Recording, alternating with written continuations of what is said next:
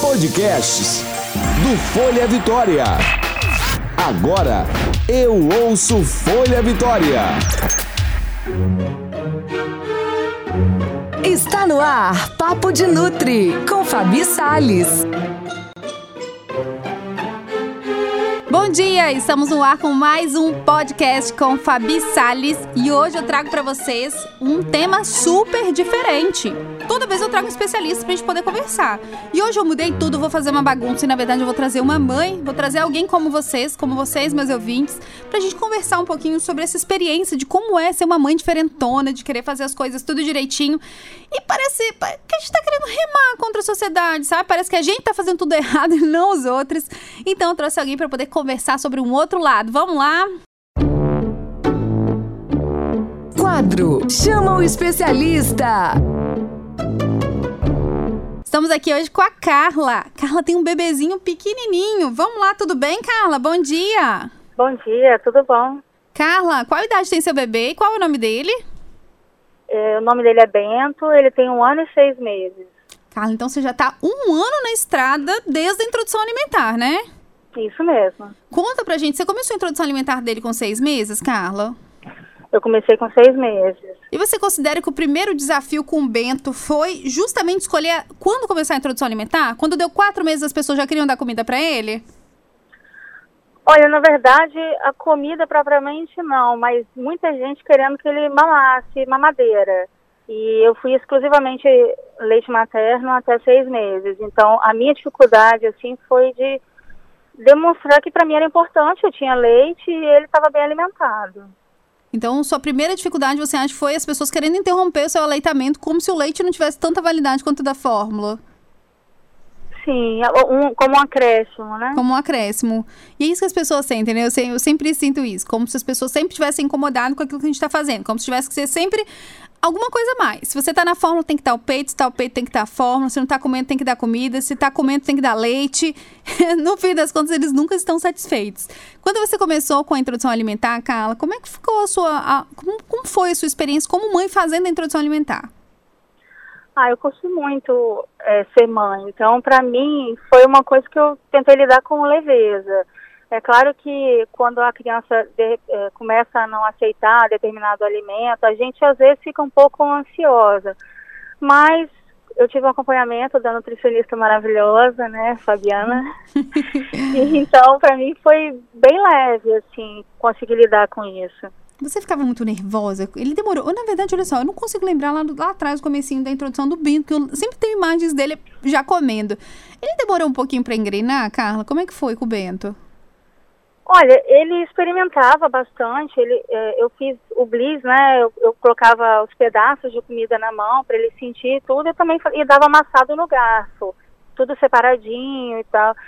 Então ele foi uma criança que aceitou provar. Eu nunca fiquei muito preocupada com a quantidade, que pela orientação, né? Ele tinha leite materno, então estava tudo certo. E as pessoas de fora se preocupavam, achando que ele estava comendo pouco ou não? Ah, com certeza. Porque é engraçado, todo mundo tem tanto medo, né? Que a criança ia comendo tão pouquinho.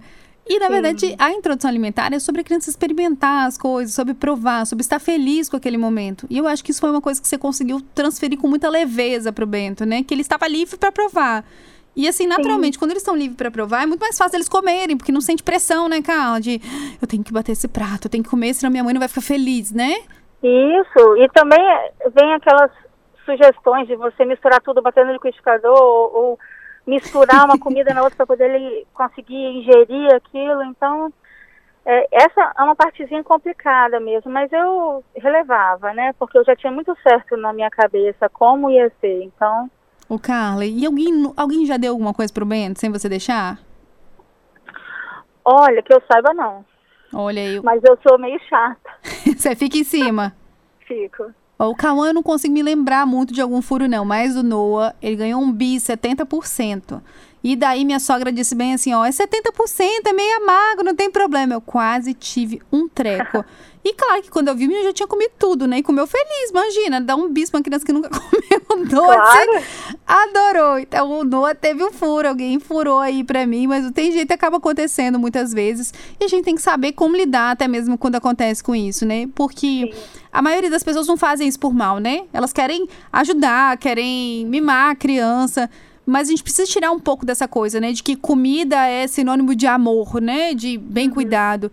Porque como o Brasil já sofreu muito, né, com essa questão da pobreza, acaba que as pessoas têm essa coisa que a criança tem que comer muito, tem que comer tudo, tem que ter um prato fundo, porque se ela não tiver gordinha não tá legal. E nem todas as crianças fecham esse protocolo, né? Muitas crianças comem pouco por muito tempo. Do mesmo jeito que a gente tem vários adultos que comem duas, três vezes por dia e o corpo dele é super adaptado a isso. E eu tenho o caso do meu filho, que come bem, é, ele come uma quantidade que eu acho até assim um pouco além do que eu imaginava hoje e é magrinho, o biotipo, assim, meu. Ele gasta o que ele come, né? Também eram magrinhos, assim. Então ele come bastante, as pessoas ainda perguntam hoje, nossa, mas ele come direito? Porque ele é tão magrinho. Porque as pessoas ainda querem ver dobrinhas, né? E eu sempre brinco assim, quando alguém quer engordar algum bebê, eu digo: olha, a gente pode até engordar agora, mas você sabe que lá no futuro ele volta para cá para emagrecer. É um cliente fixo. Porque quando a gente força uma criança a engordar, sem ter necessidade que ela engorde, você quer que ela ganhe gordura, não nutrição, naturalmente essa criança vai ter lá na frente, principalmente na adolescência, muito mais problema com peso. Porque tudo aquilo que a gente ensina nesse momento, onde os hormônios estão se formando, na adolescência, onde os hormônios sobem de vez, é a hora que vem aparecendo. Por isso que a gente tem que tomar muito Sim. cuidado. Eu tem... lembro muito de uma orientação sua que a gente não tem que passar o sentimento para a criança para ela comer. Não tem que comer para a gente ficar feliz, não tem que comer para acabar tudo. Ela tem que comer para saciar a fome, para ficar bem nutrida. Então, esse foi o pensamento que eu sempre levei junto na introdução alimentar. Isso, e na verdade a gente tem que pensar nisso, porque se a gente for lembrar da nossa infância, eu não sei você, cara, eu não passei muito isso lá em casa, não, porque eu sou da roça. Então, na roça, é tudo muito diferente, né? Você come, você come, se não come, você fica sem comer. Na cidade é um pouquinho mais diferente que isso, mas eu lembro muito, sabe, de quando eu ia comer na casa de alguma amiguinha e a mãe botava o chinelo em cima da mesa e falava que só ia levantar da mesa quando eu terminasse de raspar o prato. Isso são coisas que me marcavam, porque eu nunca tinha sofrido isso na minha casa, até porque eu comia bem, sabe? Eu nunca fui uma criança que te dei problema para poder comer. Então, quando eu via alguma criança sofrendo por isso, nossa, aquilo me doía, porque eu achava assim, perplexo, como a criança chorando, com a boca cheia de comida, querendo levantar, e ela não levantava porque não tinha terminado de comer todo o prato. Então, isso é um cuidado que eu sempre tenho com os meus filhos, porque quando eles não querem comer tudo, tá tudo bem, tem que comer até ficar satisfeito. Não precisa comer nem menos e nem mais. Se para ele deu naquele dia com três colheres de comida, ele vai comer três colheres de comida. E nós vamos embora para a próxima refeição. E assim vai seguindo. Porque isso faz uhum. a criança ser um, um, adulto com muito mais consciência alimentar. Talvez se os nossos pais tivessem educado a gente melhor nutricionalmente, a gente teria muito menos problemas de transtornos, de obesidade, de sobrepeso, de diabetes, de tudo isso. Mas claro Sim, que também. Que Claro que eles também não tinham conhecimento, é, mas eles é. não tinham conhecimento também. Então ninguém fez isso por maldade, né? A gente tá aqui agora, sendo prova do que aconteceu, uhum. para tentar escrever essa página de uma maneira diferente, né, Carla? Isso, é isso que eu ia falar. Às vezes você acaba reproduzindo algo que aprendeu, não sabe nem o porquê, mas vai fazendo. Então, o fato de misturar tudo, bater no liquidificador, ou de tem que comer tudo, essas salas, come pra mamãe ficar feliz, é uma coisa que vem sendo trazida. Oh, Carla, tem uma música que é Come, Come pra Mamãe Ficar Contente. Gente, eu não dou conta. E sem querer, uhum. você às vezes tá cantando a música. Tá escutando. Se ela come, come pra mamãe ficar contente. O que, que é isso? Tem que mamãe ficar feliz, não. Ninguém tem que ficar feliz aqui. Então, a gente tem que tomar esse cuidado. O que, que você acha, Carla, de tudo que você participou com o Bento ao longo desse um ano, né? Que ele já, já subiu vários degraus aí. O que, que você acha que mais valeu a pena quando você olha para trás? Ai, é difícil mensurar alguma coisa assim. Eu, eu o Bento adoece feliz. muito, Carla? Oi? O Bento adoece muito? Não. Então acho que a gente podia usar. O Bento já usou antibiótico? Não. Então acho que a gente pode eleger isso aí como número um, né? Ah, Porque ah, sim, sinônimo de uma criança que se alimenta bem é a saúde. Então, acho que Sim. a gente pode eleger isso daí, porque, ó, um ano e meio e nunca usou antibiótico, então isso já é um ótimo sinal. A gente sabe que as coisas estão caminhando muito bem na casa da Carla. E a tendência é que só melhore, porque ele vai ficando cada vez mais forte, o sistema imunológico dele, né? Ótimo, Carla. Quer deixar um recado para as mamães que estão em casa escutando você? Ah, eu digo que é muito importante a gente se informar, a gente sentir segurança e uma, e ter um profissional acompanhando também eu acho que é essencial para trazer essa leveza, para colocar a gente no eixo, porque às vezes a gente fica meio doida mesmo. Então, assim, É, eu acho que sigam, sigam o coração de vocês, é, procurem um profissional que seja qualificado e, gente, a alimentação é uma parte muito importante. Então, corram atrás. Eu sempre falo, comprem essa batalha. Isso é uma fala minha que eu falo sempre. De todas as batalhas da vida que vão ter, a alimentação precisa ser comprada. Porque se a gente não compra agora de boa vontade, a gente compra de má vontade depois quando a criança para de comer. Então, esse tem que ser nosso investimento de tempo, né, Carla? Vale a pena. Isso aí, vale a pena. Então tá ótimo. Carla, obrigada. Espero você em um próximo programa. Um beijo para você e um beijo no Bento. Beijão, tchau. Isso aí, estamos com a Carla Lugão agora, mamãe do Bento, um ano e meio, com uma experiência maravilhosa de introdução alimentar. O Bento já come super bem, já tá bem mais velha, super ativo. Gente, vocês têm que ver o Bento comendo alga. É a coisa mais linda do mundo. Aquele menino com a língua verde.